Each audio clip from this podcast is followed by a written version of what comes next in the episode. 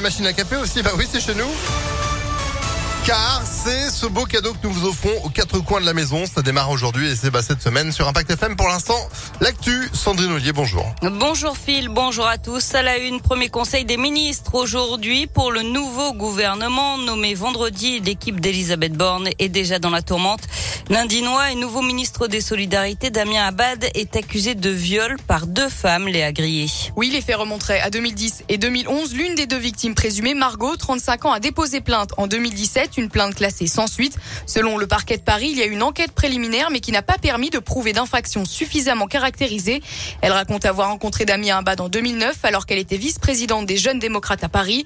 En janvier 2011, elle l'aurait retrouvé un soir à Paris. Ils auraient eu une relation sexuelle, d'abord consentie puis contrainte empreinte, je cite, d'irrespect, d'injonction et d'insistance. Selon elle, beaucoup de gens étaient au courant, mais certains préféraient regarder ailleurs plutôt que d'en demander plus. Fin de citation. Elle assure qu'elle a essayé de le faire savoir, notamment au sein du parti Les Républicains, auquel appartenait Damien Abad jusqu'à la fin de la semaine dernière. Le nouveau ministre des Solidarités, lui, réfute ces accusations. Atteint d'une maladie rare, il affirme que, je cite, ces accusations relatent des actes ou des gestes qui me sont tout simplement impossibles en raison de mon handicap. Et de son côté, Elisabeth Borne, la nouvelle première ministre, dit n'avoir découvert les faits que samedi dans Mediapart. Elle assure que s'il y a de nouveaux éléments, si la justice est à nouveau saisie, elle et son équipe tireront toutes les conséquences de cette décision. Un incendie. Hier soir, il s'est déclaré dans une maison montée de la Balme entre le 9e arrondissement de Lyon et Saint-Cyr au Mont d'Or. Il n'y a pas eu de victimes, mais 50 mètres carrés de toiture ont été détruits. Il n'y avait personne à l'intérieur au moment des faits. Les habitants vont devoir être relogés. Un homme grièvement blessé dans l'incendie de sa maison à Vienne hier en fin de journée. La victime, âgée d'une cinquantaine d'années, a été prise d'un malaise en ouvrant la porte de son garage d'où s'échappait une épaisse fumée.